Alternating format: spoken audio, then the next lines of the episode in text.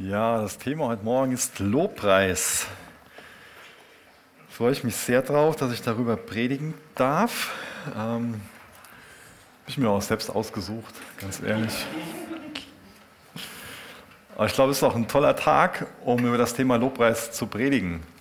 Ähm, warum singen wir denn gemeinsam? Warum die ganze Musik vorher so? Ähm, warum machen wir das denn? Kommen schon mal komische Fragen so. Ja, warum hat das denn so einen Stellenwert in so einem Gottesdienst? Warum denn das ganze Gesinge, habe ich schon mal gehört. Also ich bezeichne das nicht als Gesinge. Versteht mich nicht falsch. Warum machen wir das denn? Ich denke, wenn wir über den, den Tag nachdenken, so im, im Kirchenjahr, also über den Palmsonntag, der Benny ja eben schon gelesen und der Nachlesen Matthäus 21 und ich denke Markus 11 ist das noch wo das beschrieben wird, wie Jesus dort nach Jerusalem einzieht. Und das ist ja schon heftig, was da so passiert. Also heftig im Sinne von, da wird schon viel Leidenschaft ausgedrückt, da wird schon viel Dankbarkeit und Freude geäußert. Da werden diese Palmzweige abgeschnitten, das macht man nicht einfach so. Ja? Ähm, die waren froh um jeden Zweig, der da an der Palme war irgendwo, da ist nicht so viel Vegetation wie jetzt hier so. Und für die war auch der Mantel, den sie da hingelegt haben, wo die dann drüber gelaufen, wo, die, wo der Esel drüber getrampelt ist, das war was ganz, ganz Kostbares. Das war für die arme Bevölkerung, die haben nur einen Mantel gehabt. Das war gleichzeitig Decke in der Nacht. Und das war was unheimlich Kostbares für die. Und so ist Jesus mit seinen Jüngern da reingezogen nach Jerusalem. Sie haben ihn angebetet, haben Hosanna gerufen ähm, diesen Palmzweigen und, und diesen ganzen Symbolen, die noch so mit dabei waren, ähm, das war schon was. Das war schon viel Lobpreis. Aber die Frage ist, wie sehr wirklich Jesus dadurch angebetet wurde. Wir haben jetzt keine Verse, wo jetzt Gott sagt, ähm, mit dem Lobpreis konnte ich nichts anfangen und so. Aber wenn man sich das wirklich so ansieht, ähm, die Begebenheiten durchliest, ist so eine wichtige Frage, die man sich dann stellen kann. Über was haben die denn gejubelt? Über was haben die sich denn gefreut? Wen haben die denn begrüßt? Haben die wirklich Jesus begrüßt? Haben die wirklich Jesus als derjenige, der er wirklich ist, angebetet? Oder haben die eher, ähm, ich sag mal, ihre, ihre eigenen Wünsche, ihre Vorstellungen von Freiheit, von einem selbstbestimmten Leben angebetet? Also, wo ich darauf hinaus will, ist, ich kann ja auf der einen Seite ähm, da Freude ausdrücken, weil ich meine, ah, jetzt kommt Jesus und das ist einfach ein irdischer König. Der sorgt endlich dafür, dass die Römer mal den Hintern versohlt bekommen und uns hier nicht mehr länger unterdrücken dürfen. Dann haben wir endlich Freiheit. Also man kann so einfach nur seine, sein eigenes, schönes, bequemes Leben im Sinn haben und ähm, das irgendwie so auf Jesus projizieren. Oder man kann Jesus als den König seines Herzens anbeten. Wir haben jetzt eben viele Lieder gesungen, wo es darum ging, dass er unser Erlöser ist, dass er unser Herr ist, dass wir uns ihm hingeben, dass es um ihn geht und nicht um mein persönliches Glück. Und das ist so mein Eindruck, dass viele von den Personen, die ihn da angebetet haben an, an Palmsonntag, nicht als ihren Herrn und Erlöser angebetet haben, ihm nicht die Ehre gebracht haben, sondern einfach nur wollten, dass er etwas für sie tut ihnen einfach so ein schöneres Leben beherrscht. Die Römer, die sollen mal wieder im, im Mittelmeer, ins Mittelmeer verdrängt werden und da sterben. Und ähm, Hauptsache, wir können dann so für uns endlich wieder so, ja. Das könnte das sein, was dahinter ist. Und nur will ich uns heute Morgen ermutigen, dass wir nicht hergehen und sagen, so, ja, das war jetzt alles Gefühlsdusel. da am Palmsonntag hätten die alle sparen können, so, sondern dass wir sagen, ja, Lass uns das mit dem richtigen Herzen machen. Lass uns Jesus so Hosanna zurufen und zujubeln. Denn er ist würdig, wie wir gerade gesungen haben. Ich bete noch mit uns. Jesus, wir wollen dich echt einladen, dass heute Morgen unsere Herzen von dir ergriffen werden und dass du uns ganz neu einen Blick darauf gibst, was es bedeutet, dich mit unserem ganzen Leben anzubeten, dich mit allem, wer wir sind, zu loben und das auch im Gottesdienst gemeinsam zu tun. Und Jesus, die Lobpreiskultur, die wir als Gemeinde haben, die soll von dir geprägt sein, die soll nach deinem Willen sein, die soll dir allein zur Ehre sein. Deswegen bitte ich dich, dass du uns durch deinen Geist ähm, ja, zu uns redest, dass du uns formst und echt ein Herz der Anbetung, ein Herz für Lobpreis gibst, dass wir erkennen, wie sehr du es liebst, durch Musik angebetet zu werden, Herr. Sprich du zu uns und lass du deinen Willen geschehen, Herr. Amen. Es ist ja oft sehr hilfreich, wenn wir uns an, ein Thema, ein biblisches Thema ähm, heranwagen, dass wir uns ansehen, wo kommt das zuallererst in der Bibel vor. Und ähm, deswegen, wo wird das erste Lobpreislied in der Bibel gesungen? Ja, könnt ihr jetzt so ein bisschen ähm, darüber nachdenken, ob das der Moment war, als ähm, der Adam seine Eva gesehen hat. Das war auch ein Lied, ja, aber ich glaube, das erste Lobpreislied, das kam ein bisschen, bisschen später. Wenn wir schon mal aufschlagen, in 2. Mose 15. Und was geschah denn zuvor? Was geschah vor dem ersten Lobpreislied? Gott hat sein Volk aus der Sklaverei befreit. Ähm, dann gab es diese, diese Plagen. Der Pharao hat sie dann irgendwie mehr oder weniger widerwillig, nee, sehr widerwillig ziehen lassen. Ähm, wurde dieses ähm, Passa gefeiert ähm, und dann sind sie durch die, in, die Wüste, wollten durch die Wüste ins verheißene Land. Und ich kann mir vorstellen, dass in denen eine ziemliche Gefühlsachterbahn war. Denn auf der einen Seite wurden sie ja einfach in einer mächtigen Art und Weise befreit. Gott hat sich da gezeigt, offenbart. Und jetzt haben sie diese Erwartung, jetzt geht es schnell durch die Wüste, es geht ins verheißene Land. Und dann folgende Situation. Dann ist vor ihnen das Schilfmeer. Und für sie geht es nicht weiter. Und dann drehen die sich rum und was sehen die hinter sich? sehen diesen Staub und die wissen, jetzt kommen die Streitwagen von dem Pharao hinter uns her. Ähm, und wo, wo sollen wir jetzt hin? Und ich kann mir gut vorstellen, dass die sehr aufgewühlt waren. Es ist ja kein Ausweg da. Ja, es ist kein Ausweg da. Du willst uns doch aus der Sklaverei befreien. Du willst uns doch ins verheißene Land führen. Da war ja auch nicht alles schlecht und jetzt sind wir nur wegen dir unterwegs und jetzt Gott, hast du uns anscheinend in diese ausweglose Situation gebracht. Wo sollen wir denn jetzt hin?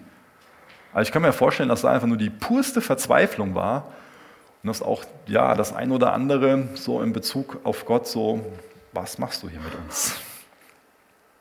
Aber das Ding ist ja, dass auch wenn wir Menschen keinen Ausweg mehr sehen, dass Gott immer noch einen Weg schaffen kann weil, weil er nicht an die Dimension gebunden ist und, und, so wenig Macht und Möglichkeit hat wie wir. Und er hat ja einen Weg geschaffen. Er hat das Schilfmeer geteilt, die Israeliten konnten trockenen Fußes rübergehen und hinter ihnen ist das Schilfmeer zusammen, ist das Wasser wieder zusammengegangen und die Ägypter sind ähm, davon verschlungen worden und haben das nicht überlebt. Und ähm, so entsteht das erste Lobpreislied. Und das ist ein Muster, was sich immer wieder durch die Bibel hindurchzieht, dass wir sehen, da, wo Gott sein Volk rettet, da wird Gott von seinem Volk angebetet. Also Lobpreis ist eine, ist eine direkte Reaktion von uns Menschen darauf, dass wir gerettet sind. Wer von euch ist gerettet? Wer von euch betet Jesus an, bringt Gott Lobpreis? Also das ist unser Lebensstil, das ist das, was, was unser Leben bestimmt. Ich lese das mal vor, 2. Mose 15, Vers 1. Damals sangen Mose und die Israeliten dem Herrn folgendes Lied. Wir wollen dem Herrn singen, denn er ist hoch erhaben. Pferde und Reiter warf er ins Meer. Der Herr ist meine Kraft und mein Loblied. Er hat mich gerettet. Er ist mein Gott. Ich will ihn loben. Er ist der Gott meines Vaters, ich will ihn preisen. Der Herr ist ein mächtiger Krieger, Herr ist sein Name. Übrigens, da wo Herr so in großen Buchstaben steht, da steht Jahwe. Also Jahwe ist ein mächtiger Krieger, Jahwe ist sein Name. Vers 13, in deiner Gnade hast du geleitet das Volk, also alttestamentliches Bewusstsein, in deiner Gnade hast du geleitet das Volk, das du erlöst, hast du durch deine Stärke geführt zu deiner heiligen Wohnung. Vers 20, und die Prophetin Mirjam, Aarons Schwester, nahm das Tambourin in ihre Hand und alle Frauen zogen aus hinter ihr her mit Tambourinen und den Reigentänzen und Mirjam sang ihnen zu, singt dem Herrn, denn hoch erhaben ist er, Pferd und Wagen warf er ins Meer. Da wäre ich gern dabei gewesen. Ist ja das tolles Lied, wie Gott da gerühmt und gepriesen wird. Ganz stark. Also die haben noch nicht die zehn Gebote, da ist ähm, der, der Bund vom Sinai noch nicht ähm, geschlossen, da ist noch keine Stiftshütte als zentraler Begegnungsstätte, als Wohnort Gottes, wo, wo Gott mit den Menschen, wo Gott den Menschen begegnet, wo viel Symbolik für Sühne, stellvertretendes Opfer ist. Aber da fängt Gottes Volk schon an, Gott zu rühmen, Gott zu preisen, Gott Lobpreis zu bringen. Und das ist ein ganz, ganz wichtiges Kennzeichen, das ist ein ganz wichtiges Merkmal von Gottes Volk, dass Gottes Volk Gott anbietet, Gott Lobpreis bringt, weil, weil es gerettet ist. Ein ganz wichtiges Merkmal, was wir einfach quer durch die Bibel sehen, einfach ein Muster. Erlöste singen.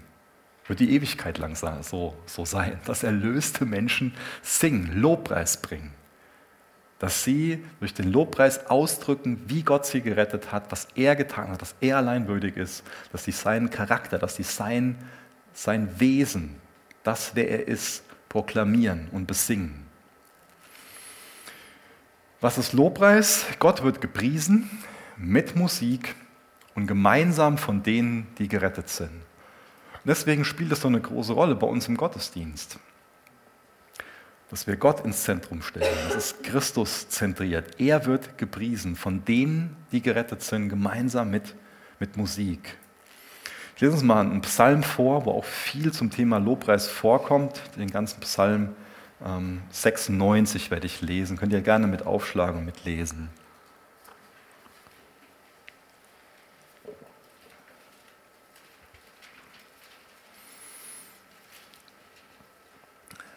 Psalm 96, Vers 1. Singt dem Herrn ein neues Lied. Alle Länder der Erde singt zur Ehre des Herrn. Singt für den Herrn und preist seinen Namen. Verkündet Tag für Tag, dass er uns Rettung schenkt. Erzählt unter den Nationen von seiner Herrlichkeit, unter allen Völkern von seinen Wundern. Denn groß ist der Herr und ihm gebührt das höchste Lob. Ehrfurcht gebieten steht er über allen Göttern. Alle Götter der Völker sind schließlich nur Götzen, aber der Herr ist es, der den Himmel erschaffen hat. Majestät und Pracht umgeben ihn, Macht und Herrlichkeit erfüllen sein Heiligtum. Erweist dem Herrn Ehre, ihr Völkerstämme, preist die Herrlichkeit und Macht des Herrn.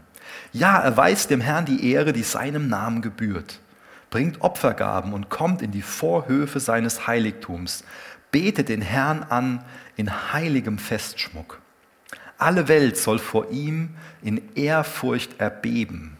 Verkündet es den anderen Völkern, der Herr ist König. Fest gegründet ist die Erde, sie wird nicht wanken. Und der Herr wird über alle Völker ein gerechter Richter sein. Der Himmel soll sich freuen und die Erde soll jubeln. Rauschen soll das Meer mit allem, was in ihm lebt. Die Felder sollen in Jubel ausbrechen mit allem, was auf ihnen wächst. Auch alle Bäume im Wald sollen jauchzen, wenn der Herr kommt. Ja, er kommt, um auf der Erde Gericht zu halten. Er wird die Welt gerecht richten und über alle Völker ein Urteil sprechen, durch das sich seine Wahrhaftigkeit zeigt. Im ersten Vers haben wir gelesen, singt dem Herrn ein neues Lied. Das kommt ähm, öfter in der Bibel vor. Ähm, es gibt auf jeden Fall neun Stellen, wo das betont wird, dass Gottes Volk dem Herrn ein neues Lied singen soll. Wenn man sich die Stellen anguckt, ist es das gleiche Muster, was ich eben beschrieben hat.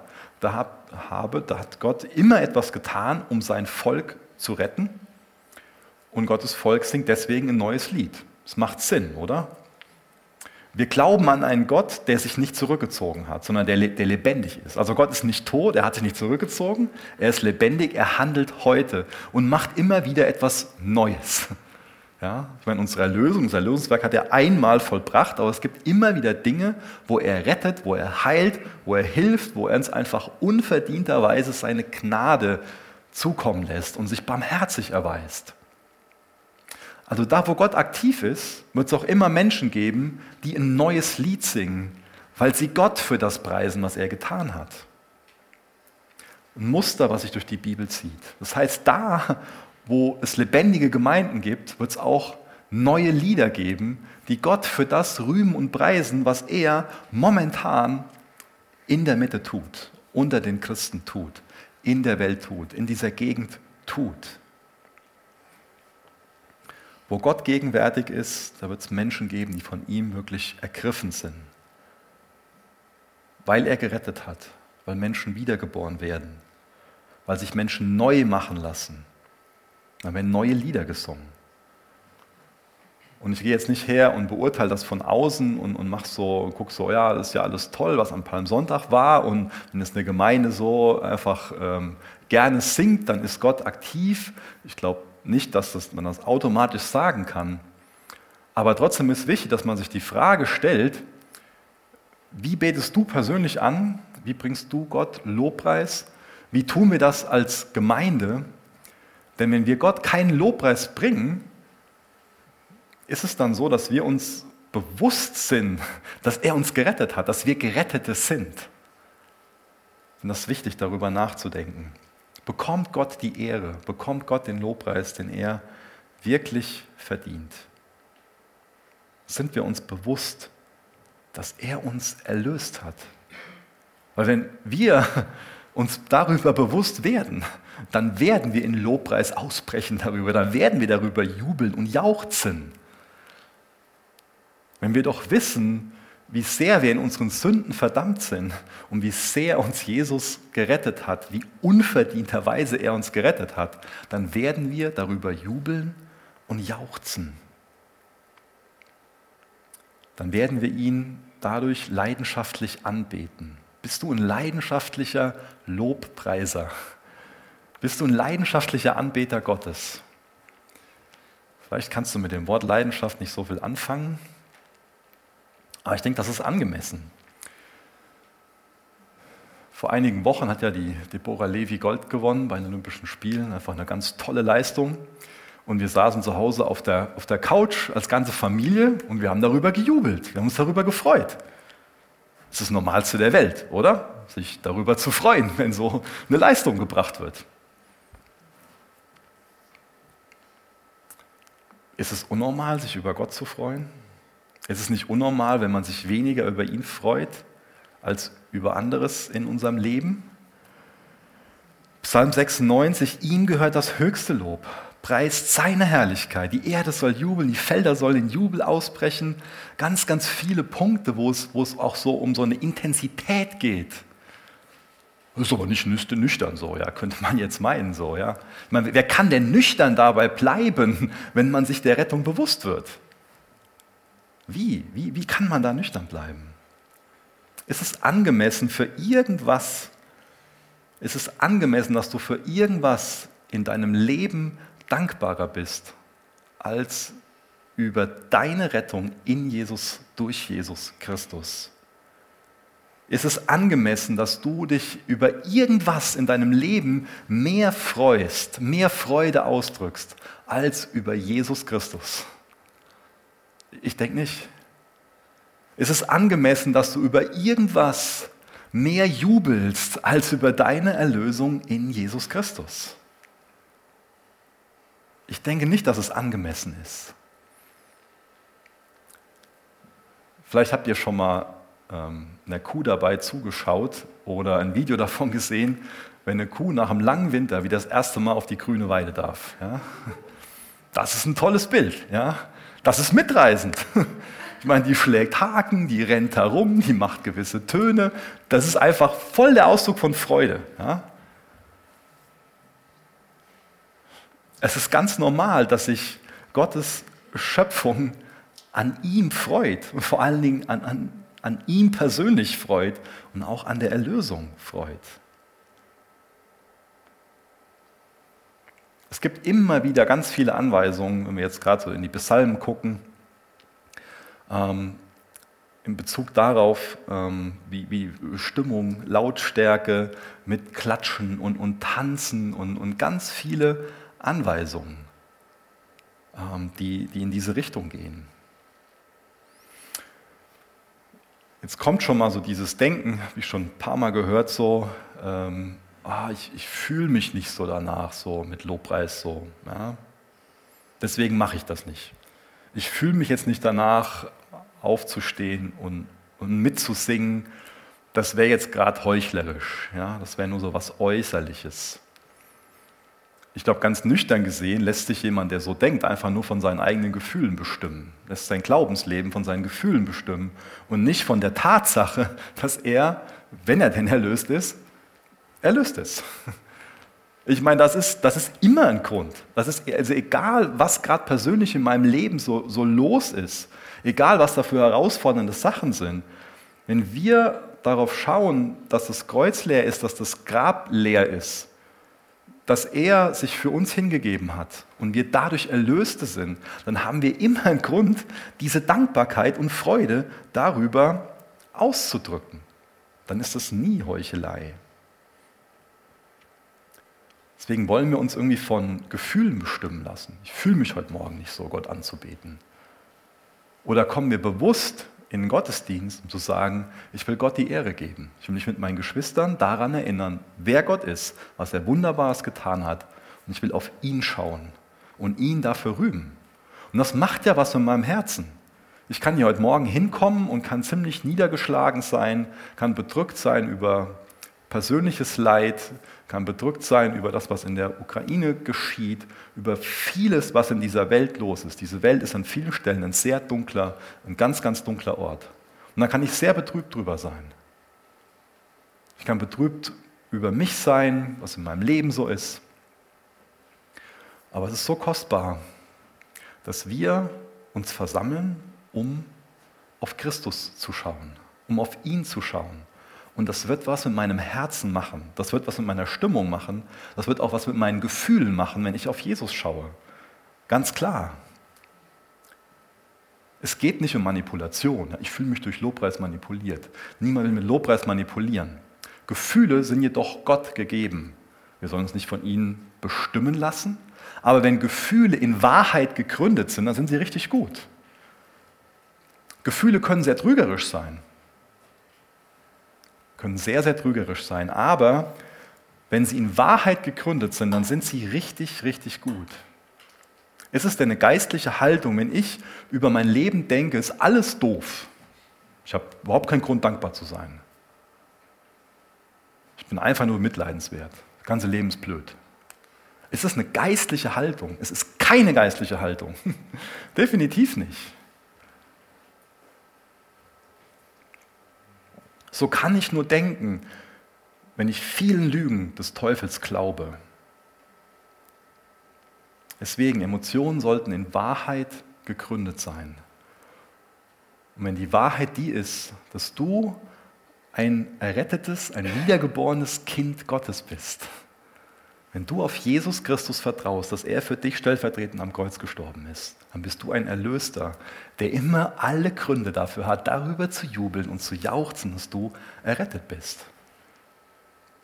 Und wenn ich jetzt hier hinkomme und nur die Welt vorher vor Augen hatte und deswegen düstere Gedanken hatte, eine düstere Stimmung hatte, düstere Gefühle hatte und mich dann gemeinsam mit euch daran erinnere, dass Gott allein würdig ist, angebetet zu werden, und dass er lebendig ist, dass es ihm gut geht, dass er aktiv ist, dass er am Werk ist, dass er uns nicht aufgibt, dass er uns nachgeht.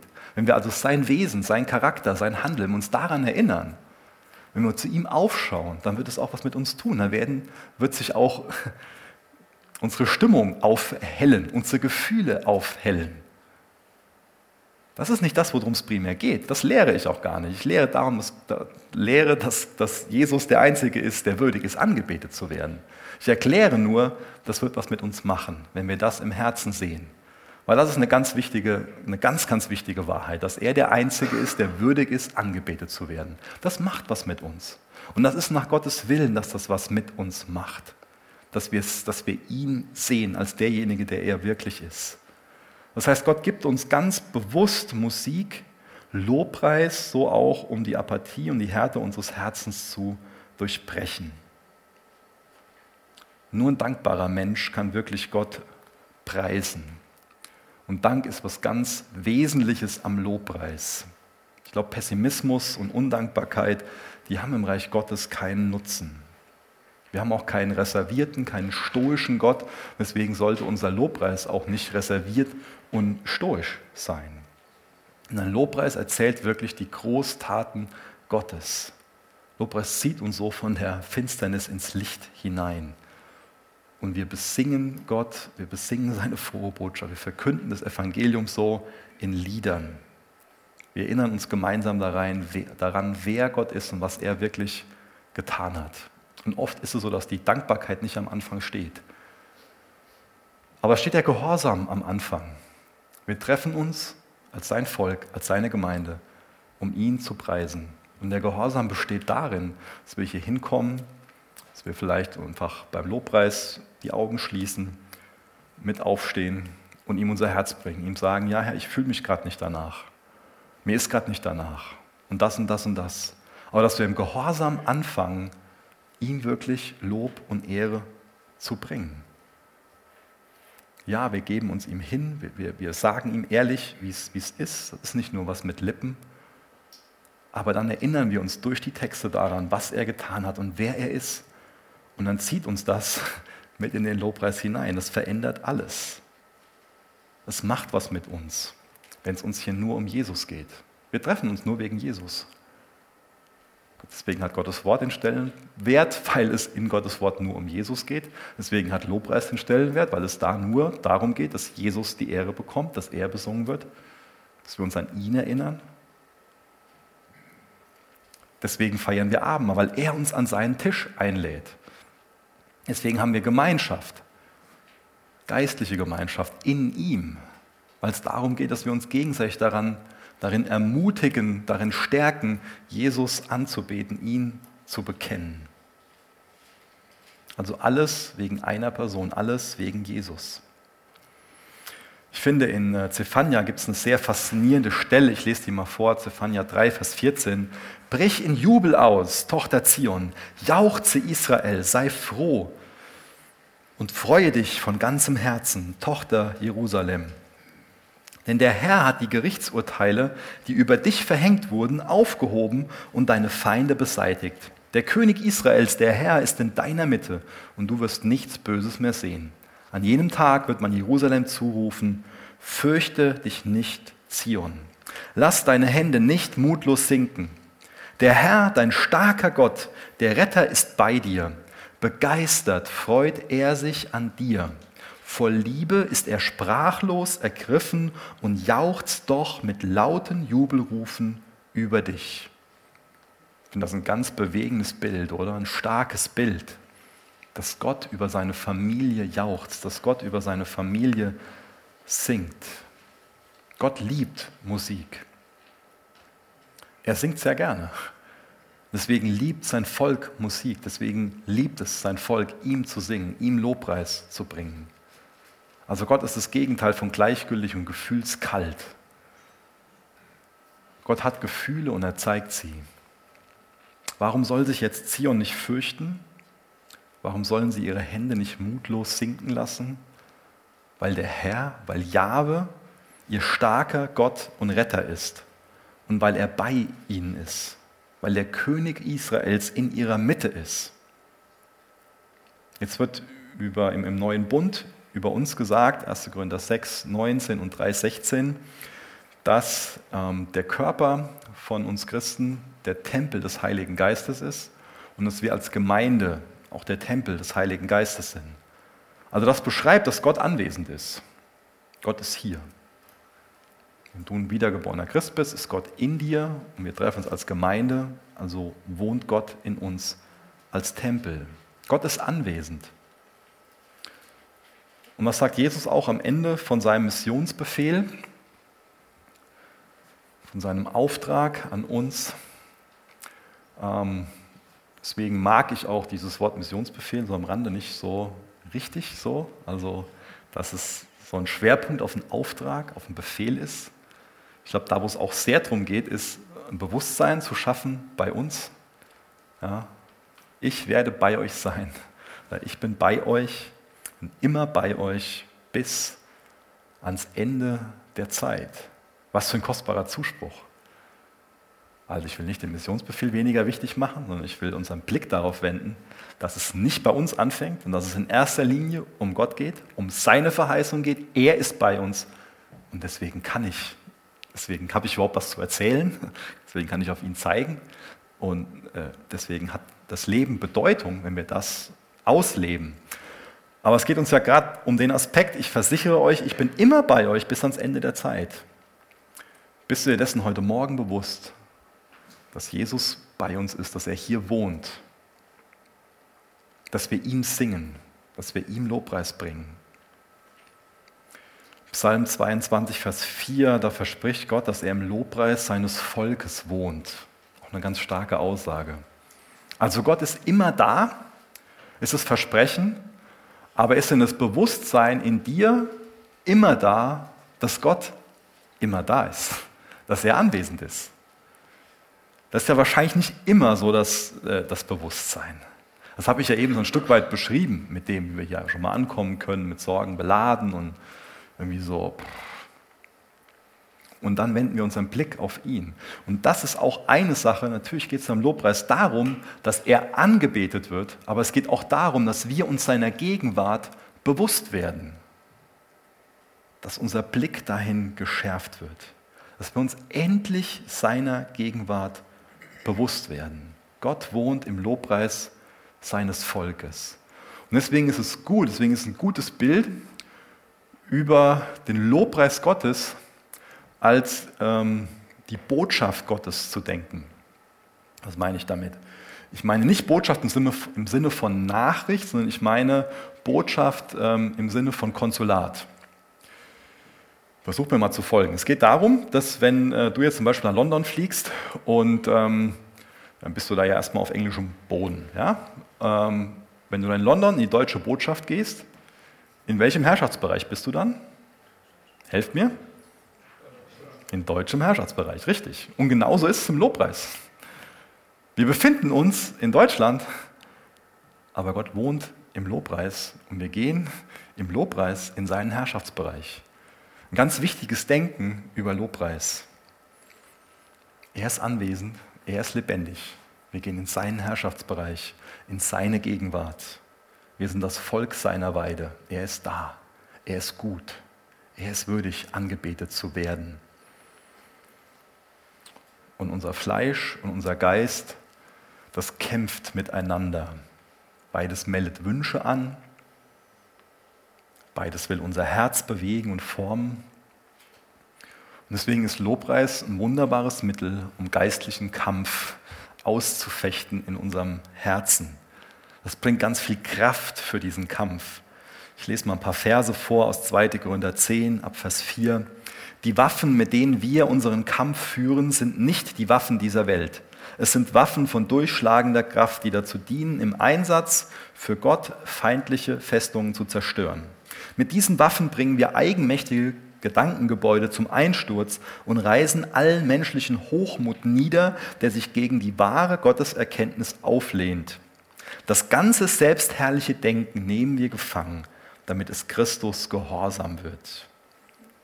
Und das geschieht auch im Lobpreis, der auf Jesus ausgerichtet ist, der auf ihn als Herrn und Erretter ausgerichtet ist. Dass wir uns auf ihn besinnen, dass unsere Gedanken sich um ihn drehen. Und das macht was mit unseren Gedankengebäuden, mit dem falschen Denken, mit dem selbstherrlichen Denken, was schon mal so in uns ist. Da werden Festungen zerstört. Festungen, die uns zum Teil vielleicht noch gar nicht klar waren vorher. Aber das ist geistlicher Kampf. Finde das interessant, wenn man sich 1 Samuel 16 durchliest. Da wirkt dieser ähm, böse Geist auf den Saul ein. Und dann kommt, wird David herbeigerufen, dass er musiziert. Und es verändert sich total viel in, in dem Saul. Also da hat Musik eine, eine krasse Wirkung.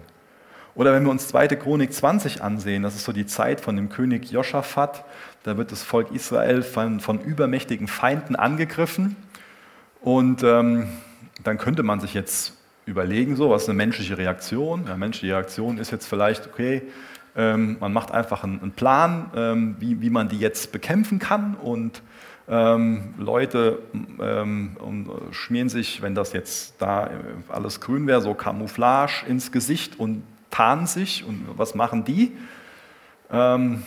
Da werden erstmal so ähm, vorne in, in die ersten Reihen, werden diejenigen gestellt, die Gott anbeten, die musizieren, die noch die Kleidung dafür anziehen. Ja? Ey, was macht das für einen Sinn? Ne? Klasse. Übermächtiges Heer und dann fangen die mit Lobpreis an. Und dann liest man weiter, die sind so verwirrt dadurch, dass sie sich gegenseitig umbringen, die Feinde.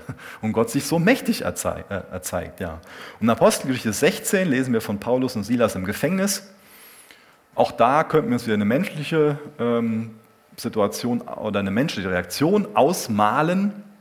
Paulus und Silas waren bereit, viele Opfer auf sich zu nehmen, ähm, haben auf vieles verzichtet und haben dafür gebrannt, das Evangelium weiterzugeben, sind aus Liebe zum Herrn, aus Liebe zu Geschwistern losgezogen und landen dann im Gefängnis. Also keine Zelle, wo es drei schöne Mahlzeiten am Tag gibt und ein schöner Fernseher an der Wand hängt und hier und da noch irgendwie, ich will jetzt nicht das verharmlosen in deutschen Gefängnissen ist, aber ich will nur sagen, damals war es definitiv wesentlich härter im Gefängnis, als es heute ist. Und was machen die mitten in der Nacht? Die haben Lobpreislieder gesungen, die haben den Herrn gepriesen. Und was setzt das frei? Im Endeffekt werden sie dadurch freigesetzt. Ja? Die, die, die Ketten werden gesprengt, die Mauern. Ich finde das so toll, dass es Beispiele sind, wie das tatsächlich physisch passiert. Aber das Gleiche passiert auch in unserem Denken. Wenn wir wirklich dem Glauben schenken, das, dem biblischen Inhalt singen, auf Jesus uns, uns beziehen, dass dann eigenmächtige Gedankengebäude zum Einsturz gebracht werden und unser ganzes selbstherrliches Denken gefangen genommen wird, damit es Christus gehorsam wird. Das ist das Herz hinter Lobpreis. Paulus und Silas haben sich bestimmt nicht so gefühlt, so, ja, so, ey, alles toll, gute Umstände, lass uns Gott anbeten. Aber da war ein Gehorsamsschritt und sie haben Gott gepriesen. Und Gott hat so viel dadurch gemacht. Fühlt sich vielleicht vieles um dich herum so finster an? Bist du vielleicht am Resignieren? Bist du frustriert? Hast du Angst? Hast du Sorgen? Vielleicht hast du auch menschlich gesehen allen Grund dazu. Aber lass dich einladen, dass du es zu einem Muster in deinem Leben machst, dass du gerade dann Jesus anbetest, dass du gerade dann ihm wirklich Lobpreis bringst, dich ihm zuwendest, dass du aufschaust, also weg von, von dir gerade und aufschaust zu Jesus Christus. Licht vertreibt die Finsternis. Da ist so viel Kraft im Lobpreis, so viel Kraft darin. Gott liebt das, wenn er angebetet wird. Und da liegt so viel Kraft drin. Da setzt auch so viel Glauben in unserem Leben frei und hilft uns dabei, einfach uns an das Herz des Vaters zu erinnern. Gerade dann, wenn es so nötig ist. Also im Lobpreis richten wir wirklich unsere Augen auf Jesus. Wir verkünden die Wahrheit über ihn, wer er ist. Wir verherrlichen Gott. Unser Herz wird auch dadurch mit Glauben erfüllt. Wir stimmen also so in Anbetung mit dem Himmel überein, über das Wesen Gottes. Er ist immer gut. Er ist immer gut. Gott ist immer gut. Voller Liebe, voller Kraft, voller Herrlichkeit. Ihm ist nichts unmöglich. Sein Arm ist also nicht zu kurz, um uns zu helfen. Ich denke aber so dieses ähm, noch ein weiteres richtig gutes Argument für diese Botschaft Metapher, also dass wir im Lobpreis quasi so in die Herrlichkeit Gottes in die Gegenwart Gottes, in seinen Herrschaftsbereich eintreten, ist auf jeden Fall die Offenbarung. Die Offenbarung Jesu Christi, die wir am Anfang von diesem Buch Offenbarung 1, Vers 1 lesen. Das ist das Wichtigste über das Buch. Wir wissen, das ist die Offenbarung Jesu Christi. Und es geht darum, wie er angebetet wird, wie ihm ewiger Lobpreis dargebracht wird, weil ihm ewiger Lobpreis gebührt. Ist ja ganz spannend, wenn man jetzt Offenbarung 4 sich ansieht, da bekommt der Johannes einen Einblick in den Thronsaal Gottes. Und da erkennt er, im Himmel wird Jesus 24-7 angebetet, also ständig angebetet. Es geht in der Offenbarung ganz viel um Anbetung, ganz viel um Musik. Kapitel später lesen wir von den Hafen, von den Gebeten, die dargebracht werden. Immer wieder, Offenbarung 7 wird beschrieben, dass ähm, um Gottes Thron herum quasi ein, ewiger Lobpreisgottesdienst ist.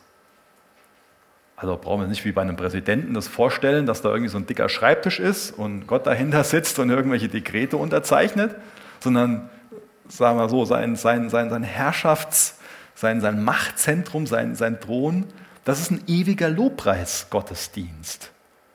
Und so wird es auch ewig in der neuen Erde, neuen Himmel sein, dass er ewig angebetet wird. Kapitel 11 geht es, geht es weiter. Also einfach Lobpreis, Anbetung Ewigkeit lang um seinen Thron. Also da ist ein Einblick in den Himmel und im Himmel spielt Lobpreis eine ganz, ganz wichtige Rolle. Also sollte Lobpreis auch für uns jetzt schon eine ganz, ganz wichtige Rolle spielen. David ist ja bekannt dafür, dass er ein Mann nach dem Herzen Gottes ist. Er hat wirklich das Herz Gottes gekannt. Und weil er das Herz Gottes kannte, hat er so eine Lobpreisrevolution, könnte man fast sagen, in seinem Volk angefangen.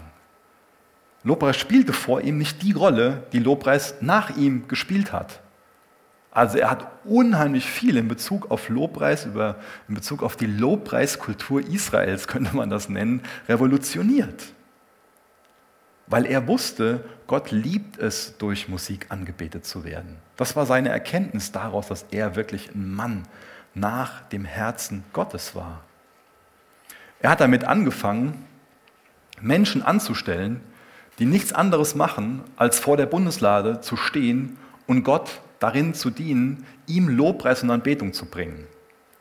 Also da ging es nicht darum, dass er Menschen angestellt hat, um andere in einem Gottesdienst zum Lobpreis anzuleiten. Ja?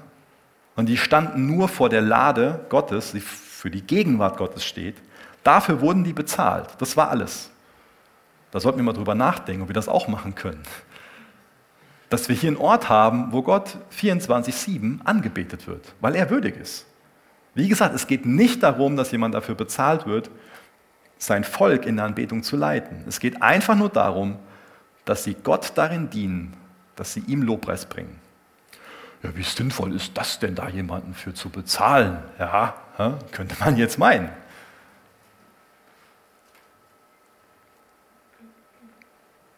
David wusste, das ist nach Gottes Herz, dass da Menschen dafür freigestellt werden, dass Gott die ganze Zeit lang die Ehre bekommt, Musik dargebracht wird, Lobpreis dargebracht wird.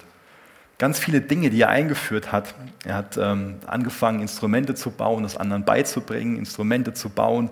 Er hat ganz viele Lieder geschrieben, von denen wir Gott sei Dank ganz viele im Psalm noch haben. Er hat dann ähm, den, gerade den Leviten hat sie zugerüstet, ähm, deswegen auch die vielen Anweisungen, so mit, mit Klatschen und von der Stimmung her. Es ist ja auch wichtig, dass auch ähm, die Musik das unterstreicht, was wir im Inhalt weitergeben. Also wenn wir jetzt zum Beispiel ähm, darüber singen, dass Jesus für uns am Kreuz gestorben ist, dann soll die Musik natürlich ein anderes ähm, Tempo und ein anderes, ich nenne es mal Gefühl, transportieren, als wenn wir darüber singen, wie wir zukünftig im, im Himmel ähm, sind und was, was für einen Zustand wir da sind. Es soll natürlich das unterstreichen, dem angemessen sein. Das hat also David auch gemacht, indem er ähm, ja, die Anweisungen gegeben hat. Er hat ganz viele Strukturen geschaffen, ganz viel organisiert. Und ich weiß nicht, ob du schon mal durch die Chroniken gelesen hast. Ähm, da gibt es jetzt gewisse Kapitel, wo man sich die Frage stellen kann, warum steht das denn in der Bibel? Ja. Das ist Gottes Wort. Ähm, und wenn man jetzt sich das anguckt, zum Beispiel 1. Chronik 16 oder gerade die Kapitel 23 bis 26, da liest man seitenweise, also 23 bis 26 Chronik, Kapitel, nicht Verse, liest man nur Namen, nur eine Auflistung, wo aufgezählt wird, der hat dann Dienst gehabt und der hat dann Dienst gehabt und dann hatte der Dienst. Warum denn? Ja, weil das wichtig für die war. Es war wichtig für sie, dass klar war, das war das, war das was Gott da gewirkt hat. Da wurde Gott 24-7 Lobpreis und Anbetung dargebracht. Er wurde gerühmt für derjenige, der er ist und für das, was er getan hat. Deswegen sollten wir auch nie irgendwie über Lobpreis denken, als, als ob das so die Aufwärmübung für die Predigt ist. So, wenn wir hier morgens ein bisschen das Blut in Wallung kommen, ein bisschen wach werden, so noch so nach dem doppelten Espresso noch so ein bisschen Kickstart. Gell? Das ist es nicht. Da bekommt Gott die Ehre. Das ist nicht eine Aufwärmübung für die Predigt. Es geht darum, dass Lobpreis Christus zentriert ist, dass er gerühmt wird, dass er gepriesen wird. Das ist das erste Merkmal. Das zweite Merkmal, was ganz wichtig ist, ist, dass es wortzentriert ist. Was ich damit meine, ist, Gott offenbart sich durch sein Wort. Also wollen wir nicht wie die Menschen sein, die am Palmsonntag da ähm, quasi nur einen persönlichen Befreier wollten, aber keinen Herr und Gott, der, also nur jemand, der was für mich macht. Oder will ich Gott ehren, dem ich mich hingebe, dem ich mich unterordne? Deswegen wortzentriert, das, äh, ich lese kurz noch Verse vor aus Kolosser 3, Vers 15, da lesen wir, der Frieden, Kolosser 3, 15, der Frieden, der von Christus kommt, regiere euer Herz und alles, was ihr tut. Als Glieder eines Leibes seid ihr dazu berufen, miteinander in diesem Frieden zu leben und seid voll Dankbarkeit gegenüber Gott. Lasst die Botschaft von Christus bei euch ihren ganzen Reichtum entfalten Unterrichtet einander in der Lehre Christi und zeigt einander den rechten Weg. Tut es mit der ganzen Weisheit, die Gott euch gegeben hat. Singt Psalmen, Lobgesänge und von Gottes Geist eingegebene Lieder. Singt sie dankbar und aus tiefstem Herzen zur Ehre Gottes. Alles, was ihr sagt und alles, was ihr tut, soll im Namen von Jesus, dem Herrn, geschehen. Und denkt dabei und dankt dabei und dankt dabei Gott, dem Vater, durch ihn. Also wir singen gemeinsam, damit wir das Evangelium von Jesus Christus so in unseren Gedanken verankern. Jesus ist also der Inhalt von unseren Liedern. Gemeinsam erinnern wir uns an das Evangelium und singen ihm das, ihm das zu. Musik lenkt also so unseren Blick auf ihn. Und wir singen, was er getan hat und wer er ist. Jetzt hatte ich eben diese Botschaft-Metapher. Als nächstes will ich behaupten, dass ähm, Lobpreis Eheseelsorge ist. Wie meine ich das denn? Ich weiß nicht, wer von euch schon mal in Eheseelsorge war, aber eine Sache, die oft in der Eheseelsorge passiert ist, ist dann, ähm, dass derjenige, der Seelsorge betreibt, einfach dann, ich sag mal, als Beispiel, dem Mann sagt, dass er mal einfach seiner Frau zuhören soll. Immer einfach still sein soll, dass er zuhören soll, dass sich das anhören soll. Und die Frau soll ihm dann sagen, wie sie sich fühlt, ähm, was sie für, für ein Herz vielleicht für, für ihn hat. Und dann muss er zuhören. Und danach wird er gefragt, was er gehört hat. Ich, meine, ich weiß, dass schon mal über das aktive Zuhören geschmunzelt wird, aber Gott will genau, dass das im Gottesdienst passiert. Genau das Thema.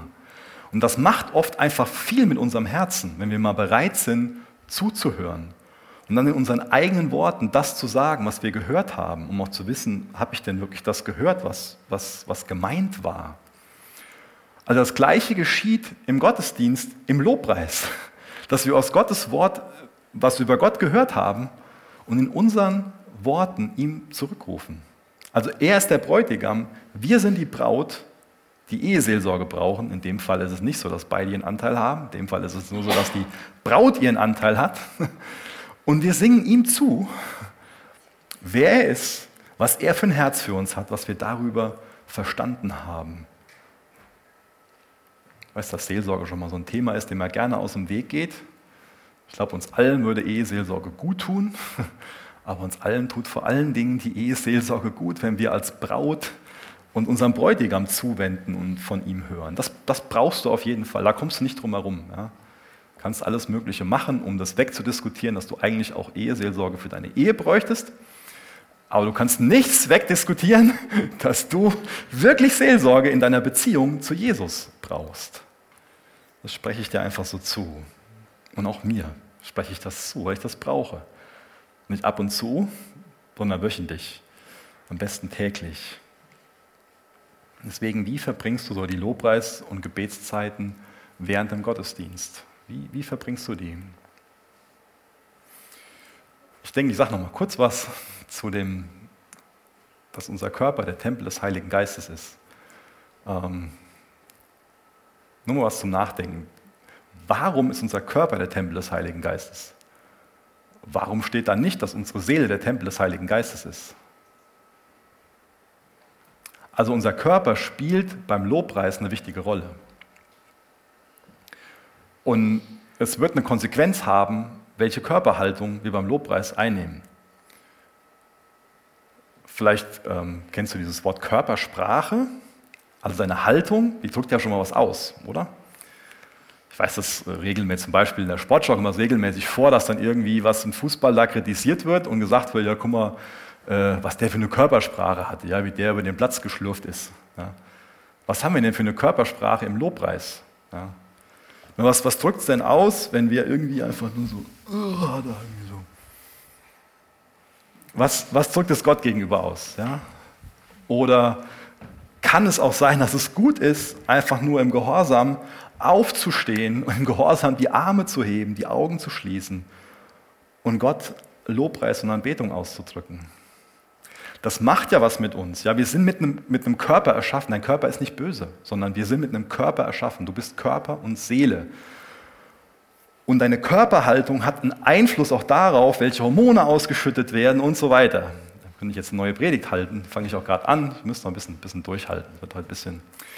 Ich glaube, es ist wichtig. Ähm, wenn du jetzt morgens früh im Bett liegst und aufwachst, ging mir jetzt vor, vor einer Woche war es erst so, und ich bin deutlich vom Wecker wach geworden und habe gedacht, so, okay, Gott weckt mich bestimmt auf, um zu beten. Und ich bin liegen geblieben und habe gebetet und bin super gut wieder eingeschlafen. Ja. Also deine Körperhaltung hat einen Einfluss auf dich. Deine Körperhaltung hat einen Einfluss auf dich. Das steuert was in dir. Das hat Gott auch in dich gelegt. So hat er dich geschaffen. Es macht einfach äh, einen Unterschied, ob wir dann morgens die äh, Jalousien hochmachen und uns aus dem Bett bewegen oder ob wir einfach in einem dunklen Zimmer bleiben. Ich meine, da kann ich nur depressiv werden, wenn ich den ganzen Morgen einfach nur äh, in der Senkrechten bleibe und es ist zu. Ja? Aber es ist ein Statement zu sagen, ich raff mich jetzt auf, ich mache das Fenster auf, ich lasse das Licht rein. Und das ist auch ein gutes Bild für Lobpreis. Ich raff mich auf, ich stehe auf, ich lasse das Licht rein. Ich lasse es zu, dass Jesus meine Seele erhält und ich bringe ihm den Lobpreis, den er braucht. Und das wird immer was sein, was total umkämpft ist. Also die ganze Menschheitsgeschichte ist ein Werben um Anbetung. Man kann sich das angucken. Letztes Mal ging es um äh, Matthäus 4, ne, wir haben es Markus angesehen, egal. Es ging um die Versuchung von Jesus in der Wüste. Und der Teufel lenkt natürlich erstmal ab. Er verdreht Gottes Wort, erstmal geht es um Nebenschauplätze. Aber worum geht es denn ganz am Ende? Worum geht es ganz am Ende? Da geht die Maske vom Teufel runter. Es geht darum, dass Jesus ihn allein anbeten soll. Da fällt die Maske. Das heißt, es ist immer ein Kampf darum, wer da was angebetet wird. Auch im Himmel geht es nachher darum. Also es gibt diejenigen, die das Standbild angebetet haben, das Mahl seines Tieres angebetet haben, und es gibt diejenigen, die Jesus alleine anbeten. Also es geht immer um Anbetung. Dafür sind wir geschaffen. Wir sind für Lobpreis geschaffen. Wir sind Menschen, die, die eine Faszination haben in sich. Wir sind Menschen, die, ähm, die sich hingeben, die Musik lieben. Und Lobpreis ist dafür geschaffen, dass Gott allein angebetet wird. Das ist nichts, was sich Menschen ausgedacht haben. Das gab es schon vor der Schöpfung. Da wurde Gott schon im Himmel angebetet. Das haben Menschen vielleicht dann entdeckt, aber geschaffen haben sie es nicht. Das gab es vorher schon im Himmel. Am Ende entscheidet sich alles anhand der einen Frage, zu welcher Lobpreisbewegung du gehörst. Lass uns noch aufstehen und miteinander beten.